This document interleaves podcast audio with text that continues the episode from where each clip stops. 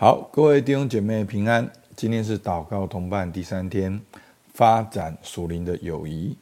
那我们第一天讲到彼此相爱，就是用主的爱去爱。那我们讲到群体生活，在信仰过后呢，其实那个群体的生活是很重要的，我们不可以停止聚会。那我们今天要讲到发展属灵的友谊。那明天我们会继续，就会讲到祷告啊，同伴。我同伴要来祷告。好，我们来看一段经文，在彼得前书一章十八到二十二节。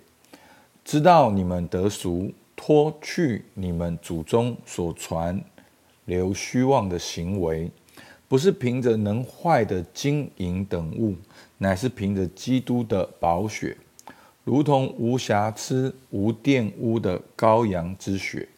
基督在创世以前是预先。被神知道的，却在这末世才为你们显现。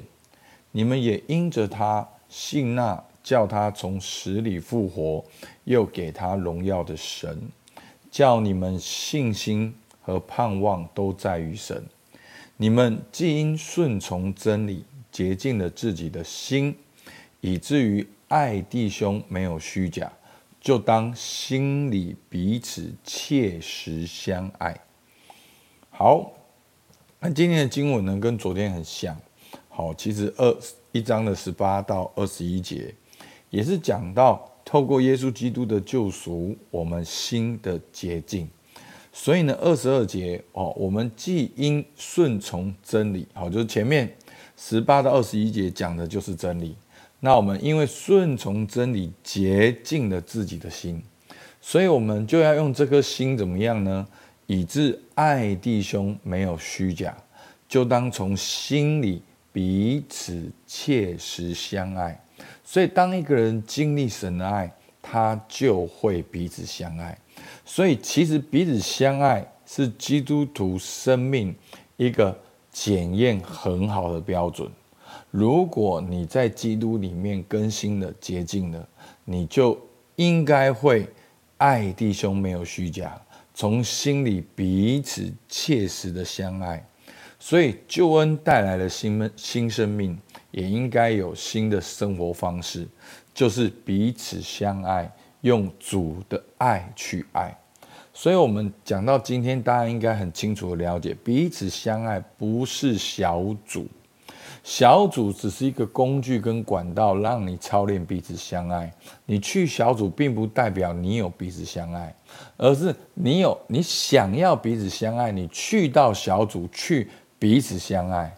好，所以这是很重要。所以为什么我们常常宗教跟信仰，好，常常就是宗教就是只有外貌，却没有金钱的那个实质。好。那其实一章二十二节说：“你们基因顺从真理，洁净了自己的心，以至于爱弟兄。”好，这边讲的爱弟兄呢，就是如同家庭手足之情。我们知道我们在基督里，我们都是神家里面的人，所以，我们当我们信主之后，我们在教会里面，我们称呼弟兄姐妹。好，其实我们已经很习惯了，这好像一种。哦代名词，反正就是基督徒都说弟兄姐妹，不是弟兄姐妹背后的意思，就是我们都看如同是哥哥、弟弟、姐姐、妹妹一样，我们都看是像一家人。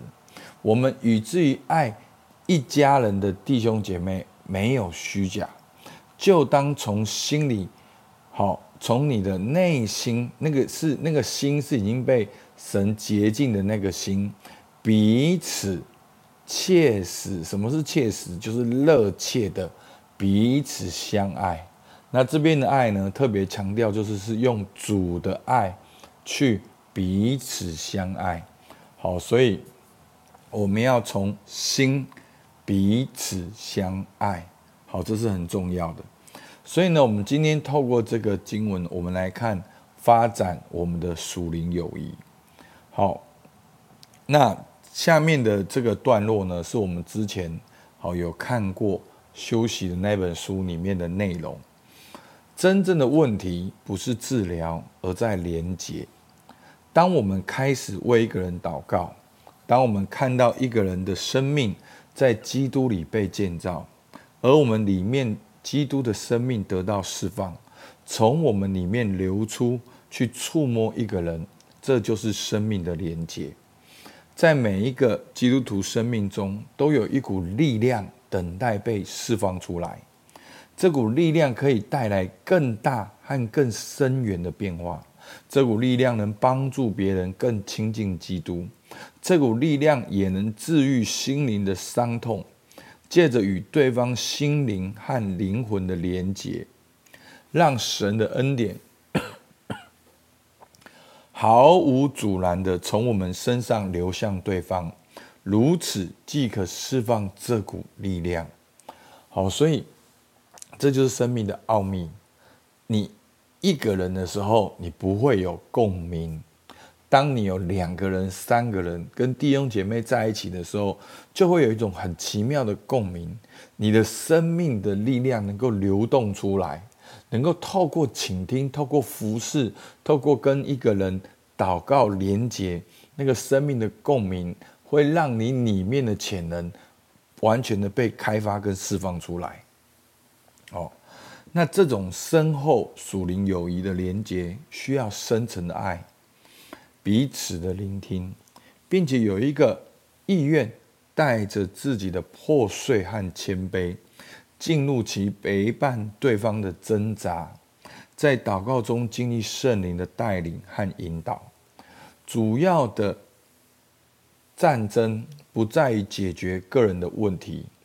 而是在人生的挣扎和奥秘里，真实的认识神，好，更完全的经历基督，好，所以我们在同伴关系中，我们彼此代祷，彼此倾听，但却不是要去解决对方的问题，好，那但对方的问题会因为祷告，因为跟神连结而被解决，可是我们的焦点不把对方视为一个问题。我们把对方视为弟兄姐妹，我们跟他心跟心的连结，在连结的过程中，神的恩典就会流露。有的时候，甚至问题没有解决，但是他的生命改变了，他会对神有更深层的认识跟经历。好，那这边呢，提到一个祷告文，为你的同伴祷告。好，期盼我们也透过这个祷告文。提升我们的生命。好，我念给大家听。主啊，只有当你的生命触摸到这个人的心时，才可以解决他的难处。如果你不是我所作所为背后主要的力量，纵使我有多好的技巧、聪明和知识，都是枉然。天赋啊！我因这个人所面临的问题不知所措以及恐惧，但是我也体会到恐惧背后的平安。这平安来自对你恩典及大能的认识。请透过我将你的儿子彰显出来，使我在你圣灵的带领里成为有能力行善的器皿。好，那我觉得这个祷告的内容非常的。丰富，大家可以多祷告几遍，你会知道说，有时候我们在同伴关系中最常的问题就是，我们听到别人问题，很容易习惯给别人答案。我们爱人的方式就是陪他解决问题，而不是真的倾听，而不是在过程当中跟他一起经历神。我们仿佛比神更聪明，我们都要走在神的前面。所以求主帮助我们，透过这个祷告，能够来提醒我们，能够让我们知道同伴的意义。好，那教会呢，应该是地球上最安全的地方，是真正属灵群体聚集的地方。在此，人们了解破碎是和是与神和别人建立深厚关系所必经的过程，人们所连接的方式将产生对神强烈的爱，超越其他的热爱。相信属灵友情的力量是受伤灵魂最好的关顾。触摸到他人灵魂的柔弱之处，以致生命得到永远的改变。好，求主帮助我们，让我们的教会，让我们的小组，让我们的祷告同伴关系，就是一个这样的地方，是一个人能够分享敞开的地方，是一个人能够去接纳彼此相爱的地方。好。那我们更具体来看，如何发展属灵的友谊，就是为你的同伴祷告开始，祷告中认识他，知道他的需要，也领受恩赐去祝福他。透过属灵的友谊呢，连结释放我们的潜能与恩赐。好，因为在彼此相爱的过程中，我们就可以彼此服侍。那这个过程中呢，我们不是要解决他人的问题，而是在过程中陪伴，一起认识神，经历基督。